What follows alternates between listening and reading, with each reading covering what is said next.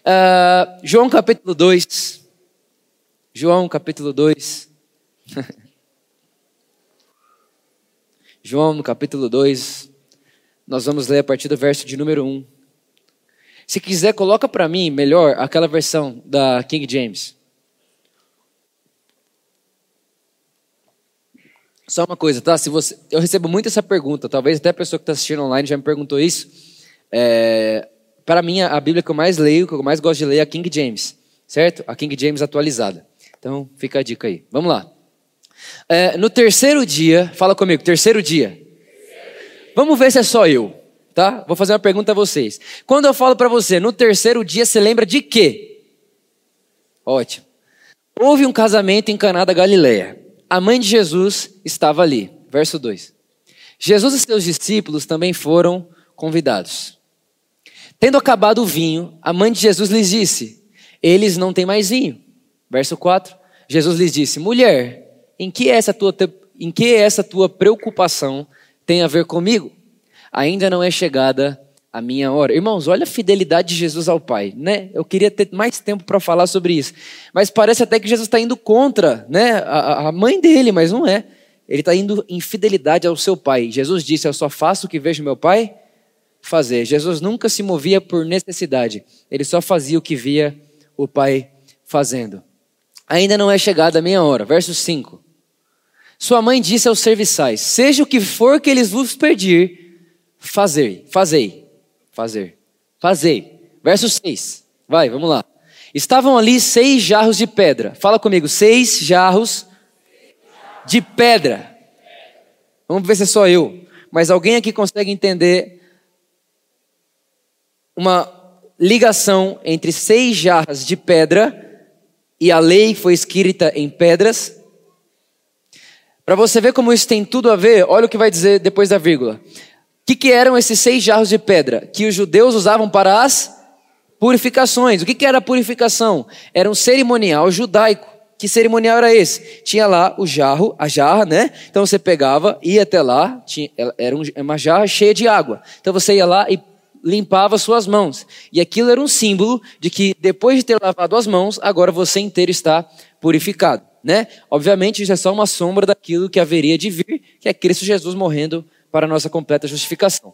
E cada um levava duas ou três metre, metretas. Irmãos, isso aqui é a parte metretas. Né? O que é metretas? É 80 a 120 litros de água. Então, cada uma dessas jarras tinham entre 80 e 120 litros de capacidade. Próximo. Jesus disse aos serviçais: Enche os jarros com água. E os encheram até a borda. Verso 8. Então lhes disse: Tirai agora um pouco e levai ao mestre-sala. O que é o mestre-sala? O mestre-sala é o responsável pela festa. Né? É o cara que é o responsável pela festa, pra, pela, pra, pela, pelo bom funcionamento da festa. Certo? Então o que eles fizeram? Fizeram o que Jesus propôs. Verso 9. Presta atenção nisso. Quando o mestre-sala provou a água transformada em vinho, irmãos, pergunto: Jesus falou para a água transformar em vinho? Hã? Não. Isso, isso não te deixa curioso?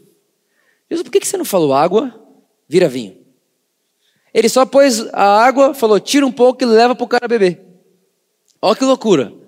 Vai vendo. Não sabe, ó, o mestre Sala provou a água transformada em vinho, não sabendo de onde viera, embora o soubessem os serviçais que tiraram a água, chamou o noivo. Então repara, os serviçais, os empregados que levaram a água que se transformou em vinho até o mestre Sala, eles não contaram para o mestre Sala o que tinha acontecido. Eles sabiam o que tinha acontecido, mas não contaram o que tinha acontecido. Eles simplesmente fizeram o que Jesus falou: pega um pouquinho, leva até ele e faz ele beber. O que, que ele faz, mestre Sala? Prova e chama o noivo. Verso 10.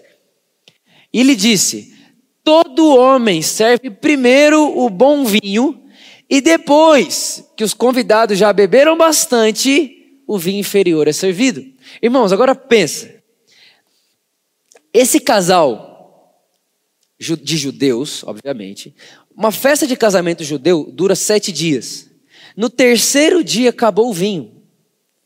Acabou o vinho. E para o judeu, vinho é alegria. Sem vinho, sem festa. Acabou o vinho, acabou também a festa. Repare, irmãos, esse mestre Sala está dizendo para eles que aquilo que eles tinham preparado de melhor, que foi o primeiro vinho a ser servido, agora se tornou inferior.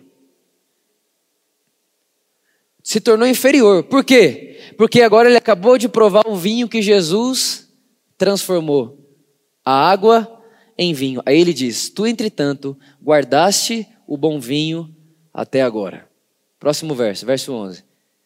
Com esse, deu Jesus princípio a seus sinais. Em Caná Galileia, manifestou a sua glória e os seus discípulos creram nele. Feche seus olhos, vamos orar. Espírito Santo, essa é a sua palavra. Nós temos, sabemos que somos e podemos o que ela diz que podemos. Jesus, ele foi e disse que deixaria alguém que ensinaria sobre ele. Então, nessa noite, mais uma vez, nós te agradecemos porque sairemos daqui com entendimento ampliado, com conhecimento ampliado de Cristo Jesus. E quando o conhecimento é ampliado, graça e favor são multiplicados na nossa vida. Te agradecemos em nome de Jesus. Amém, amém e amém. Irmãos, o que eu quero meditar com vocês aqui hoje é algo que está no meu coração, que eu coloquei como título Bem-vindo ao Novo. Né? Bem-vindo ao Novo. Todo mundo já ouviu uma vez na vida, pelo menos, alguém falar que o velho ocupa o lugar do novo. Né? Minha mãe mesmo meu, me, me, me, falava isso diversas vezes, aquela quando você pega aquele tanto de roupa, guarda no guarda-roupa, não cabe mais nada, né? E aí vem e fala assim, olha, esse tanto de coisa velha está roubando o lugar do novo. E isso é uma verdade. É uma verdade absoluta que dá até para ser enxergada nas Escrituras. Obviamente, não com coisas materiais, mas o próprio autor de Hebreus diz que quando aparece uma nova aliança, ele está dizendo: quando vem a nova, automaticamente a velha vai desvanecer. Né? Quando algo novo aparece, o novo ele tira o brilho do velho. Irmãos, agora é, é, é, interessante e vale muito a pena a gente tocar no assunto, porque quando a Bíblia fala sobre coisas novas, nunca é algo novo que eu recebo como se já não tivesse. Todas as vezes que a Bíblia vai falar a respeito de novidade de vida, tem a ver com conhecimento ampliado conhecimento ampliado. Por que isso? A Bíblia vai dizer, o apóstolo Paulo, lá em Romanos, que quando Deus nos deu Jesus, ele já nos deu gratuitamente quantas as coisas? Todas. Ou seja, não tem nada que eu vou ver de novo que eu já não tenho agora. Mas tem muita coisa que eu vou saber que eu ainda não sei. Então, viver uma coisa nova não tem a ver com receber algo novo, mas com conhecer algo novo. Por exemplo, se uma pessoa nunca provou certo tipo de alimento, não tem como ela sentir falta daquele alimento, tem? Não. Mas depois do momento que ela conheceu aquele sabor, ela pode sentir saudade daquilo. Sim ou não? Você está tá comigo aqui? Então vale a gente ter isso como fundamento. Primeira coisa que eu quero chamar a atenção para esse texto. A primeira frase do capítulo 2 vai dizer: no terceiro dia. Irmãos, a verdade é que essa simples frase mudou a humanidade. No terceiro dia.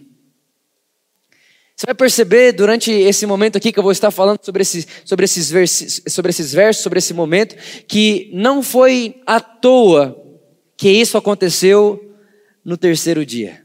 E o que, que significa o terceiro dia? O terceiro dia significa o início do novo.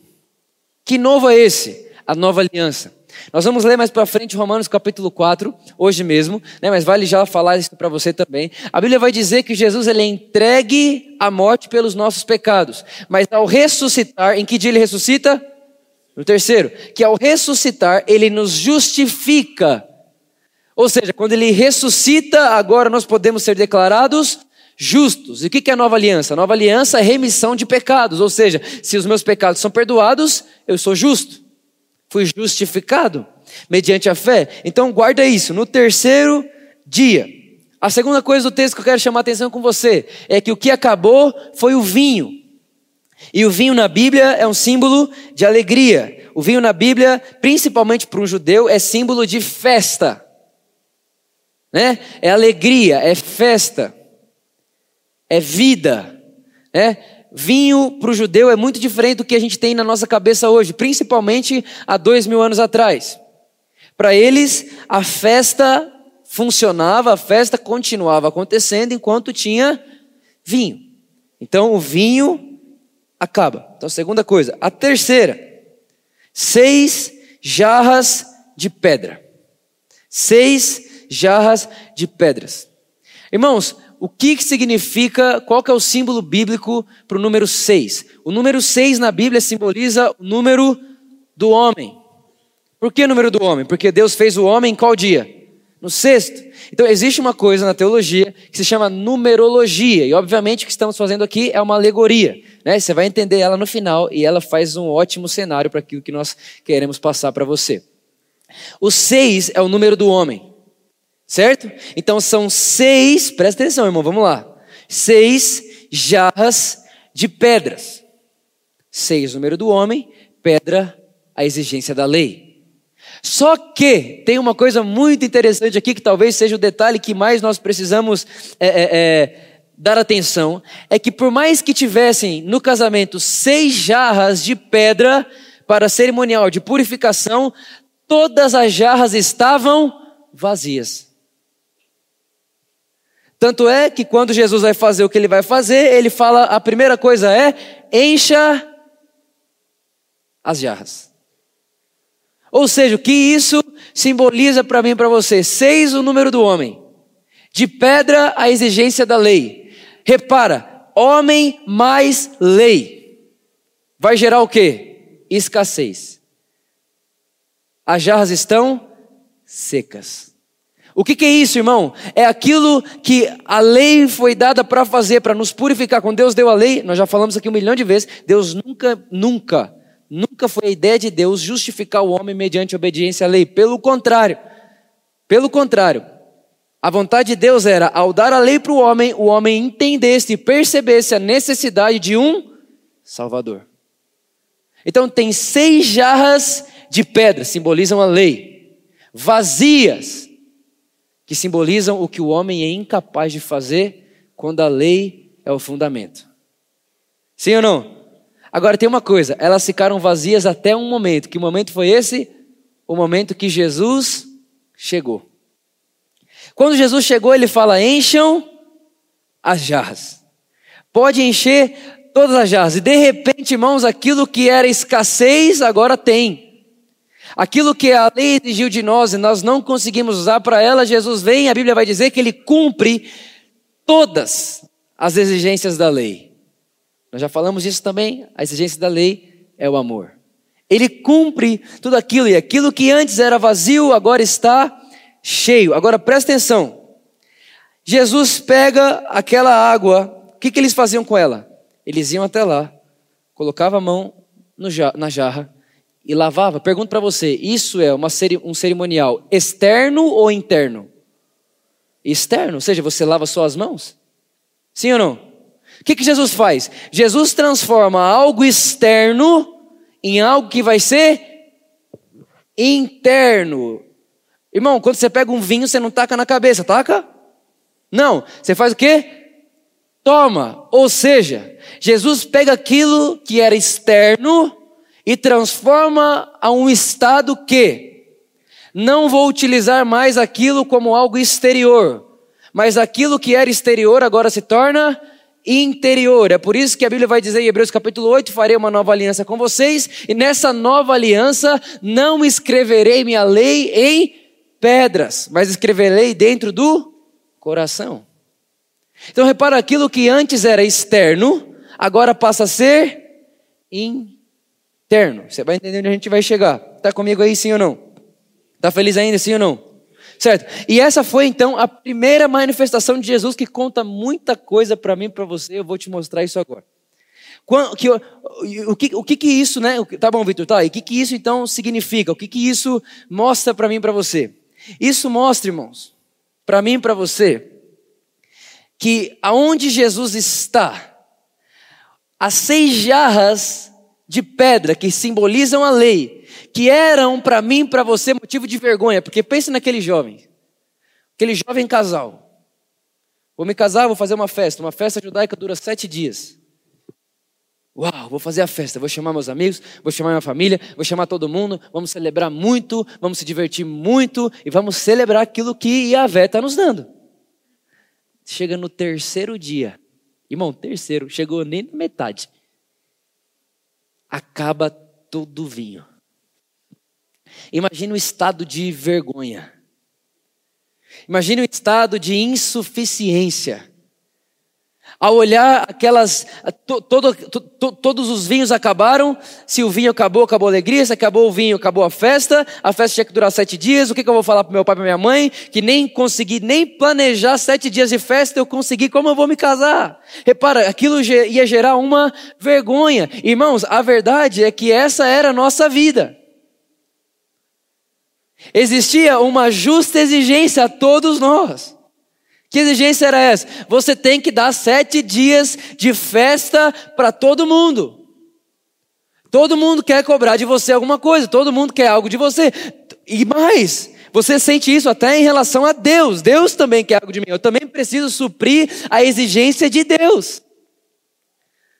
E ao mesmo tempo, então, que eu tenho que suprir a exigência do outro, eu tenho que suprir a exigência de Deus. Irmãos, é isso que simboliza seis jarras de pedra vazias, porque por mais que eu tenha que fazer, eu não consigo. Isso para mim é motivo de vergonha. Eu não consigo suprir a expectativa de Deus, eu não consigo suprir a expectativa do próximo, eu não consigo suprir a minha expectativa sobre mim mesmo, irmãos. Eu não sei você, mas eu já vivi assim. Eu queria suprir Deus, não conseguia. Queria me suprir, não conseguia. Nunca me achava digno de mim mesmo. O que, que é isso? É uma festa que tinha que durar sete dias, que no terceiro dia o vinho acaba e você se torna vergonha de todos os convidados da sua vida. Não vou perguntar quem já passou por isso não, para não expor ninguém, né? É o dia que você olha para você, olha para o próximo, olha para Deus, você não é suficiente para você, não é suficiente para o próximo e não é suficiente para Deus. Você se vê num estado de vergonha. Eu não consigo suprir as expectativas de nada. Eu não consigo nem planejar uma festa de sete dias. Eu não consigo nem ter vinho sete dias para minha família e para os meus amigos. Não consigo nem ter alegria sete dias para minha família, para os meus amigos. Não consigo. Agora, o que, que Jesus faz? Jesus pega o cenário que era para ser o cenário de trauma daquele jovem casal que era para ser o cenário de maior desespero para aquele casal. E além de desespero, seria uma marca que eles iam levar para sempre. Depois de 60 anos, eles estão falando: vocês lembram aquele dia lá do nosso casamento? Era para durar sete dias, durou só três, acabou no terceiro, acabou o vinho, uma vergonha, todo mundo foi embora, o pai ficou triste, a mãe ficou triste. Era um trauma. Era uma, uma, uma realidade que não ia voltar atrás nunca mais, irmão. Não tinha bodas de ouro naquela época, fazer outro casamento. Vou casar de novo. Não, era uma vez. E eles fracassaram na oportunidade que foi dada a eles. Mas eles tinham convidado Jesus. Graças a Deus. Num cenário de vergonha, de insatisfação, insuficiência, Jesus aparece.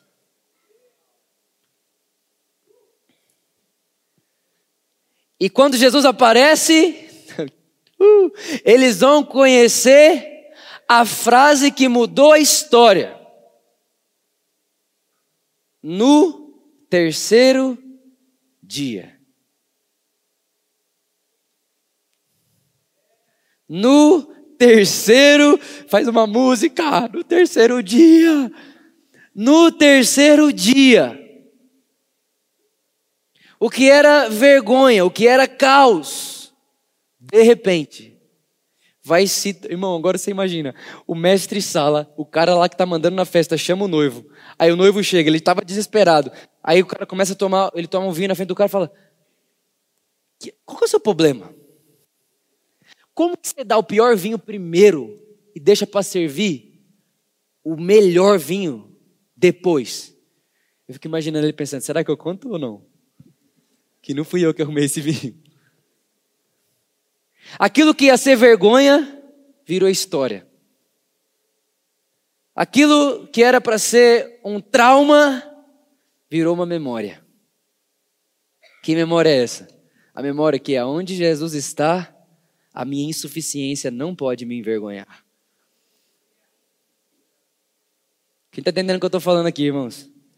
Então, o que nós vamos falar, o que nós vamos, quero te mostrar através desse texto é: quando Jesus aparece, ele não melhora o antigo. Ele não fala assim, qual era o vinho que você comprou? Ah, era tal. Então tá. Água se torne o vinho que ele tinha comprado. Jesus não melhora o que foi envelhecido. Jesus faz algo totalmente novo.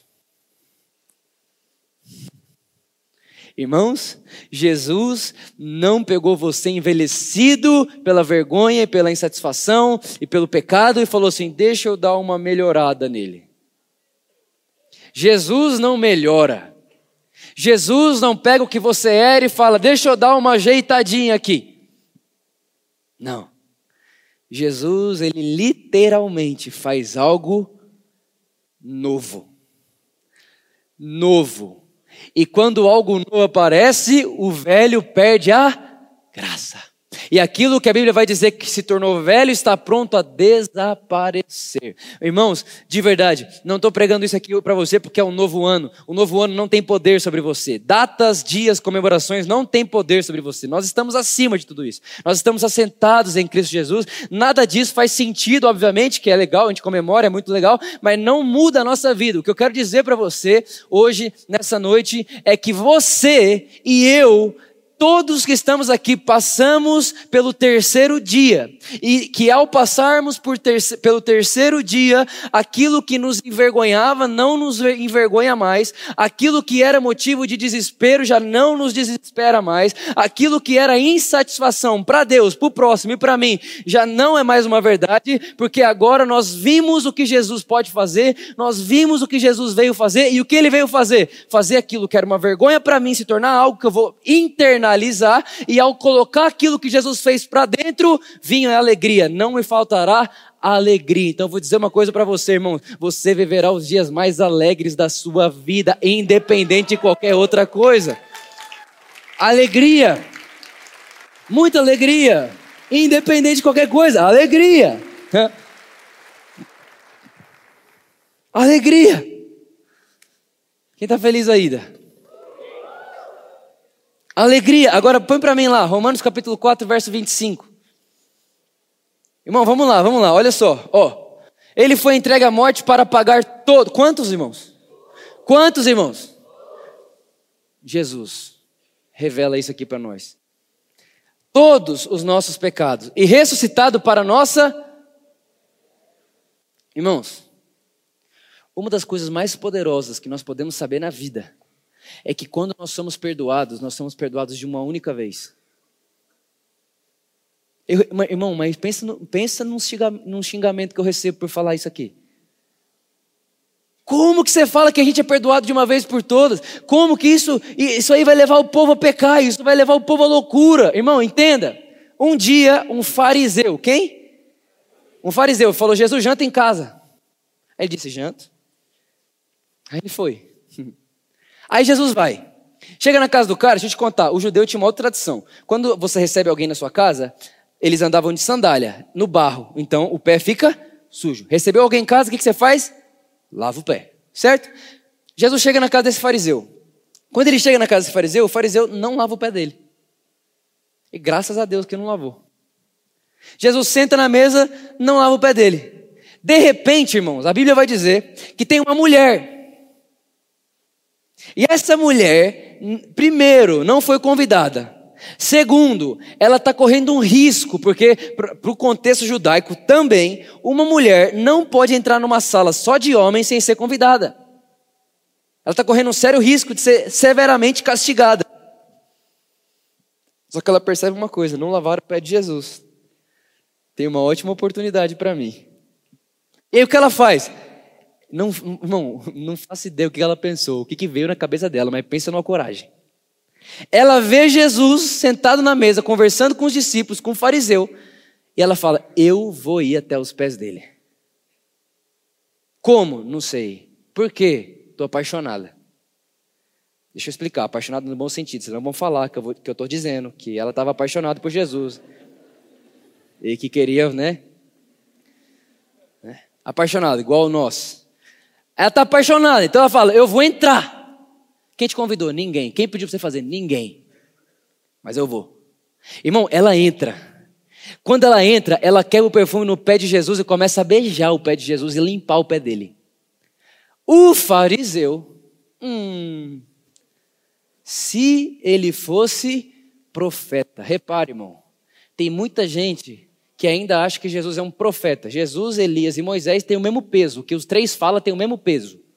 Moisés falou pesa um quilo, Jesus falou pesa um quilo. Não, irmão. Jesus não é profeta, Jesus é Deus.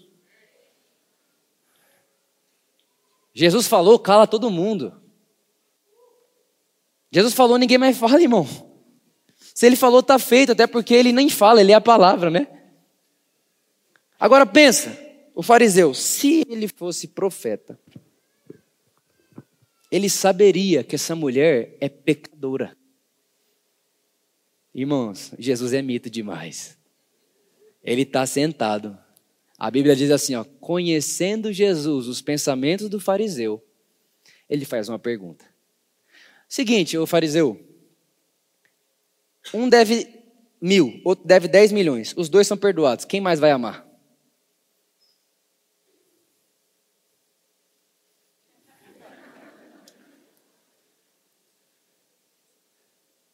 Aí o fariseu, ah, hum, é quem é mais perdoado. Aí Jesus fala: quem muito perdoado, muito peca?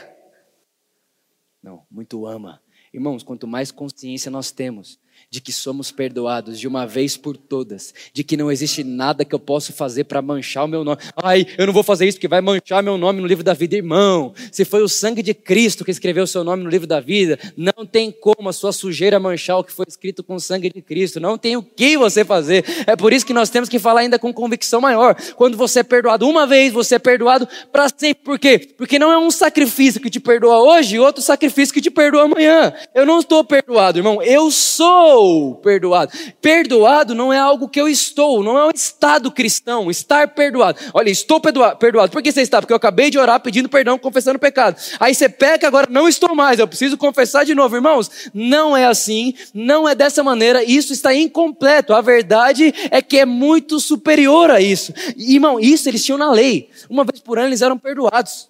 Se eu estou falando que eu preciso fazer a mesma coisa que eles faziam na lei, ué, quem foi que ganhou então com o sacrifício de Jesus na cruz? Os animais que não morrem mais. O resto continua igual. Só que agora, em vez de pedir um perdão uma vez por ano, eu posso pedir todo dia. Não. De jeito nenhum. Jesus é superior a tudo aquilo. Aquilo era só uma sombra. Quando Jesus derrama o sangue dele sobre mim e sobre você, ele nos perdoa de uma vez por todas. E de forma nenhuma isso vai levar o povo a pecar. Pelo contrário, quando eu entendo o tamanho do perdão. Qual é o tamanho do perdão? A cruz. Quando eu entendo o tamanho da cruz, a, a excelência da obra da cruz, eu não vou, ai, agora que eu estou perdoado, vou cuspir na cruz. Pelo contrário, agora que eu estou perdoado, o objeto do meu amor e da minha devoção é quem pagou pela minha dívida eu estou apaixonado. Se Jesus, eu queria que você entrasse na casa de alguém e ninguém lavasse seu pé, para eu entrar proibido também, passar debaixo da mesa, quebrar o perfume no seu pé e começar a te beijar feito doido, porque eu estou enlouquecido por você. É isso que faz alguém que sabe que é perdoado. É isso que o Evangelho gera. Está feliz ainda? Agora, certo. O texto diz: Jesus morre perdoa os nossos pecados. E ele ressuscita, ele faz o quê? Justifica. Irmão, sem dúvida, um dos meus textos favoritos da Bíblia, esse. Ele é muito simples. Por exemplo, você está pronto que eu vou te falar agora? Irmão, isso aqui é muito legal. Pensa só, você vai no mercado, tá bom? Você vai no mercado, aí você faz a compra do mês. Quando você termina de fazer a compra do mês, você tem que ir aonde? No caixa. Quando você vai no caixa, você faz o quê? Paga. Quando você paga, o que você recebe? O recibo, sim ou não? Aí você pega o recibo, bota no bolso, está indo para sua casa. Quando você está indo para sua casa, tem uma blitz. Essa blitz para você e fala assim: acabamos de receber uma denúncia que tudo isso aí que você tem na mão foi roubado. Você roubou do mercado. O que, você faz? Tira o recibo. Irmãos, o que, que eu estou querendo dizer para você? Todos pecamos, fomos destituídos da glória de Deus, tínhamos uma dívida com Deus. Que dívida é essa? Morte, sim ou não? Morte. Quem morreu? Quem pagou? Jesus. Todo pagamento era um recibo. E esse recibo é a garantia que aquele pagamento não pode ser feito de novo e que ninguém pode te acusar de roubar nada. O que, eu estou querendo te dizer, irmãos? Quando Jesus morre, ele paga. E o sacrifício foi tão perfeito e tão aceito que ele ressuscitou. O que, que é a ressurreição? A ressurreição é o recibo. Calma, calma, calma. Você está com o recibo no bolso. Aí você está andando. Irmão, tem vezes que não é o diabo, não, é a nossa consciência mesmo. Ou o diabo, ou os seres humanos. Você está andando na vida. Alguém para você e fala, blitz. Você acha mesmo que você é tudo isso? Você acha. Você, você é um miserável pecador. Pozinho. Veio da terra, vai voltar para a terra. Você acha mesmo que você merece essa vida? e vem um monte de coisa, ou a sua consciência, ou o diabo, ou os seres humanos, começam a afrontar você, como se dissessem para você assim: você tem dívida. O que, que você faz?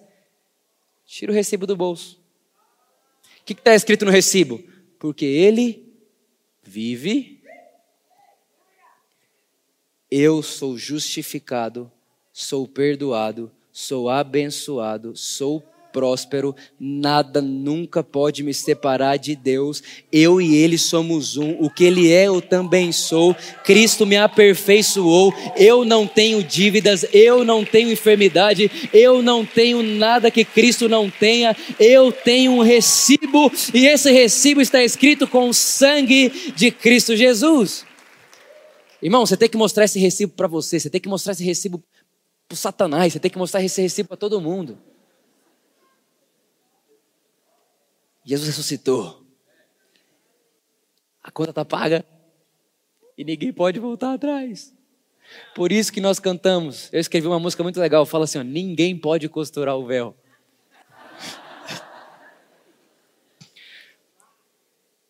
Quem está entendendo o que eu estou falando aqui?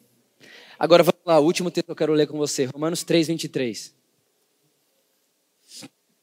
É engraçado. Todo mundo sabe de cor esse versículo, sim ou não? Irmão, toda vez que alguém quer vir contra a pregação do evangelho, traz esse versículo. Eu perdi a conta de quantas vezes já me mandaram ele. Vitor, você esqueceu que todos pecaram e estão destituídos da glória de Deus?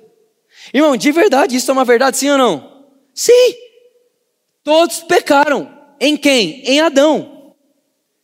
Mas o problema é quando a gente sabe o 23, mas não lê o 24.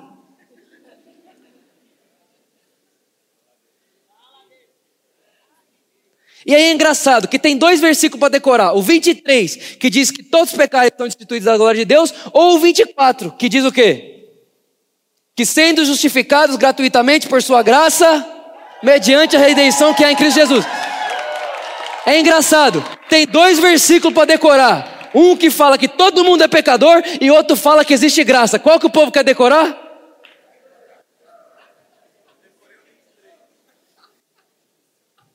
Irmão, se eu, se eu sou Jesus, eu pego a igreja evangélica e ponho Sodoma e Gomorra.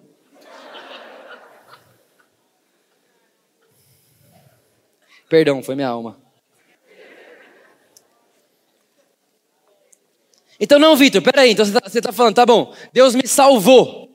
Então eu, então eu sou um, salva, um, um pecador salvo pela graça, certo? Não. Eu era um pecador, destinado à ira, por natureza, caída em Adão. Mas, um dia, chamado terceiro dia, tinha acabado as minhas possibilidades. Eu fui incapaz de me aperfeiçoar mediante as seis jarras de pedra e as suas exigências. Chegou um dia que eu realmente percebi que eu fui destituído da glória de Deus e não há nada em mim que queira agradar a Deus. Pelo contrário, eu não consigo amar nem o próximo. Como eu vou amar a Deus que eu não vejo? Se a lei de Deus pede amor, eu não consigo amar o próximo, como eu vou amá-lo? Nesse dia que eu percebo que as minhas possibilidades zeraram, eu vou dizer algo a mais. Eu preciso de um Salvador. E todo dia que alguém diz eu preciso de um Salvador, esse dia é o terceiro dia. Que ao dizer eu preciso de um Salvador, me vem sendo justificados gratuitamente. Irmãos, o que é gratuitamente? De graça, irmão. Mediante o que, irmãos? A fé. É a fé mais o que? Mais nada. A fé mais nada. Irmãos, essa era a mensagem do apóstolo Paulo. Quando o apóstolo Paulo pregava, irmão, você pode ler Atos capítulo 13, Atos capítulo 17, Atos capítulo 19. O apóstolo Paulo pregava e dizia: Gente, pode ler Atos capítulo 13, palavras de Paulo. Ele diz: Aquilo que a lei de Moisés foi incapaz de fazer, Cristo Jesus fez, perdoando todos os nossos pecados. Irmãos, se Paulo estivesse pregando hoje em dia, muita gente ia chegar nele e falar: tem um conselho de amigo para te dar, para de pregar que todos os pecados são perdoados, senão o povo vai pecar. Mas o que a gente tem que entender, irmãos, é que a sabedoria de Deus é loucura para os homens. Se parece sabedoria para o homem, não é a sabedoria de Deus, tem que ser loucura para o homem, irmãos. É por isso que o Evangelho, a pregação do Evangelho é loucura para os judeus, loucura para o grego, mas poder de Deus para a salvação de todo aquele que crê.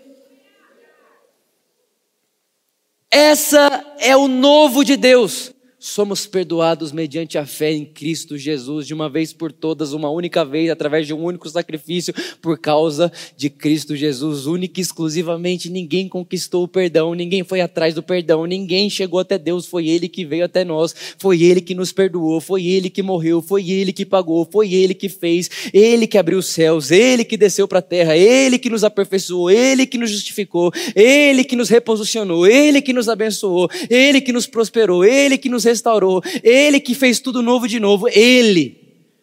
O que sobrou para a gente, irmãos? Creia. Estou cada vez mais convicto de que ao entender o Evangelho, só nos resta crer. Só nos resta crer. Quem está feliz ainda? Agora tem uma coisa. Isaías profetizou e Abacuque profetizou. Os dois disseram o seguinte: vai chegar um dia que Deus vai mandar uma notícia do céu. E quando for contada a vocês, vocês não acreditarão.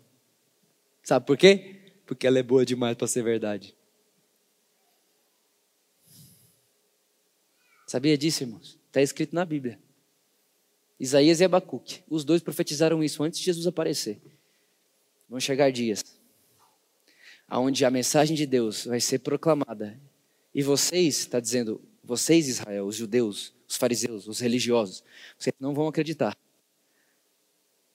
Porque vocês estão endurecidos no coração. O apóstolo Paulo pregando pela última vez aos judeus, antes de ir para os gentios, ele olha para eles e diz: Eu espero que essa palavra não se aplique a vocês. E aí ele e Barnabé, olham, eles olham um para os outros um para o outro e diz: O Barnabé, o Paulo, vamos fazer o seguinte: a gente está pregando para o judeu aqui, só arruma problema. Vamos pregar para os gentios. Vamos pregar para os gentios. O povo aqui está problemático demais. A gente prega, eles querem matar a gente. Vamos pregar para o gentio. Aí Paulo vai e vai pregar para os gentios. Irmãos, essa foi a palavra que Deus deu para a nossa igreja. Vitor, igreja por amor, não fica se cansando querendo convencer judeu querendo convencer evangélico, querendo convencer católico, sei lá, religião. Vá para os gentios. Prega aos gentios. Mas Deus, ri eles. Se eles quiserem, eles vêm ouvir. Prega aos gentios. Irmãos, já percebeu que as pessoas que tinham mais facilidade de se aproximar de Jesus eram os pecadores? Afinal de contas, como o pecador vai odiar uma mensagem que o salva? E da mesma forma, como um religioso vai gostar de uma mensagem que liberta?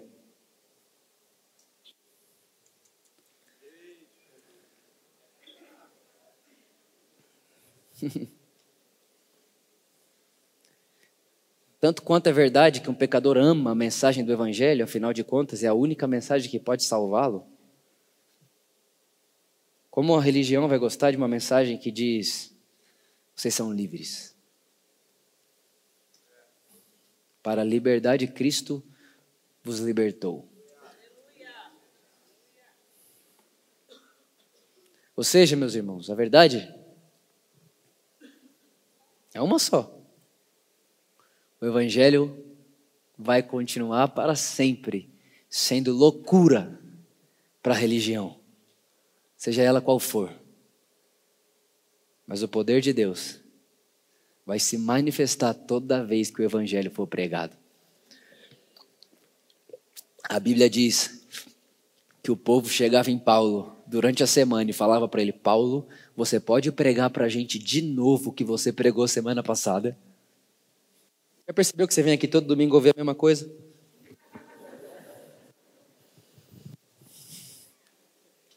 Já percebeu ou não? O dia que se mudar, irmão, suma daqui. Vá para um lugar que prega o evangelho. Mas a verdade é que, uma vez que você ouve o evangelho, você é tão emancipado, circuncidado, que não volta atrás nunca mais. Uma vez que você ouviu o que Jesus fez, você não consegue mais ouvir o homem falar o que ele pode fazer. Por isso eu vou dizer para você: o novo de Deus aparece quando o homem é incapaz de fazer, pelo enfraquecimento dele e também da lei de o aperfeiçoar, e Cristo Jesus aparece e fala: Olha, eu vim para transformar aquilo que era vergonha para vocês em salvação. Você vai beber o vinho que eu transformei a água em vinho, a ausência em abundância. Você vai beber e isso vai gerar em você algo interior que vai te trazer alegria. E aquilo que você nunca foi capaz de ter por você mesmo, Romanos capítulo 5, versículo 1. Vamos lá, último, Romanos 5, 1. Para a gente poder ir para a ceia. Romanos capítulo 5, verso 1. Portanto, volta, volta o 25. 4, 25, depois você passa por aí, só para a gente ler de novo direto. Lembrando que quando Paulo escreveu, ele não fez por capítulo, era uma carta. Ele foi entregue à morte para todos os nossos pecados e ressuscitado para nossa completa justificação. Aí ele vai fazer um gancho, olha. Portanto, havendo sido justificados pela fé, temos paz com Deus por meio do nosso Senhor Jesus Cristo por intermédio de quem obtivemos pleno acesso pela fé a essa graça, na qual estamos firmados. E, no gloria, e nos gloriamos aonde? Na confiança plena da glória de Deus. Irmãos, o novo de Deus, que é novo para nós, mas para Deus nunca foi novo. Para Deus sempre foi a única forma.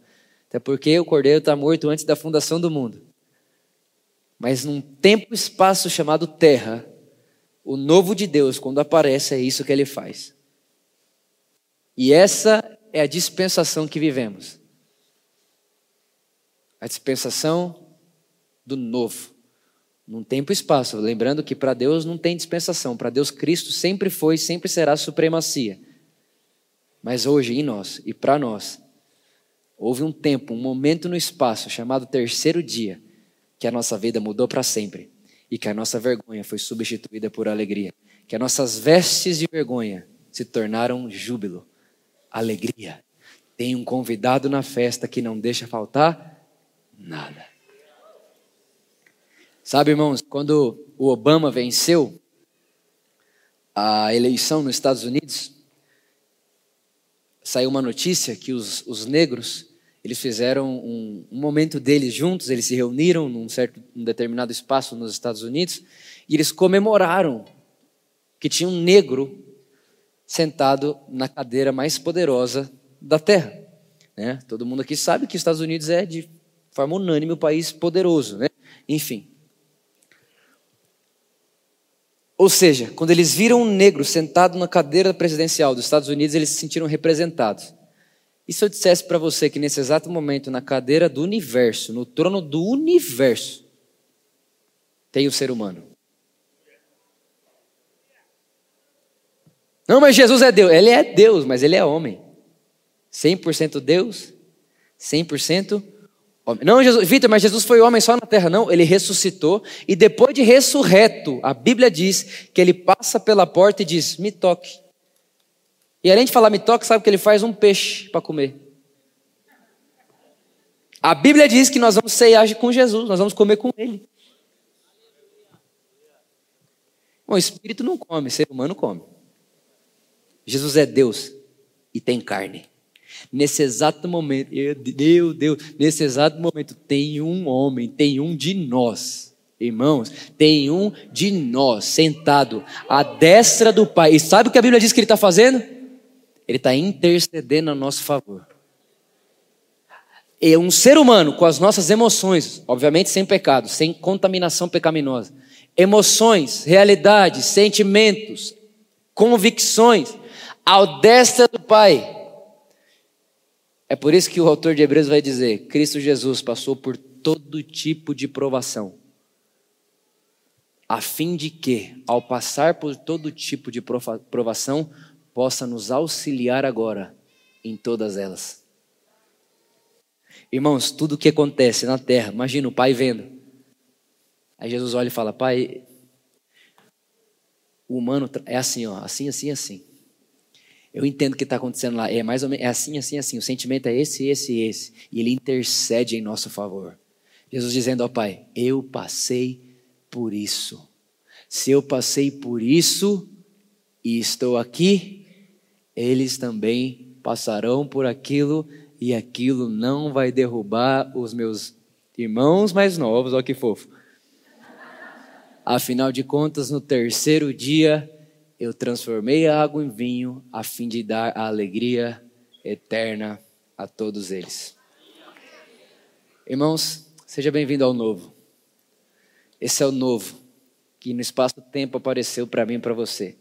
Tem um homem que é por nós, a destra de Deus Pai, que intercede por nós com seu sangue, com a sua morte, e que tem nesse exato segundo uma mão furada, a outra mão furada e os pés furados. Ele podia ter fechado aquilo, sim ou não? Sim ou não, irmãos? Sim. Mas por que não fechou? Pergunta para ele, também não sei. Mas imagino que seja para contar a história mostrando. Como quem diz: Eu gostei de deixar essa marca aqui. Ela me lembra vocês. Eu não sei se tem alguém mais fofo que Jesus. Irmãos, esse é o Evangelho. E isso é o que Jesus fez, é o plano de Deus para mim e para você, através de Cristo Jesus. Fique de pé no seu lugar.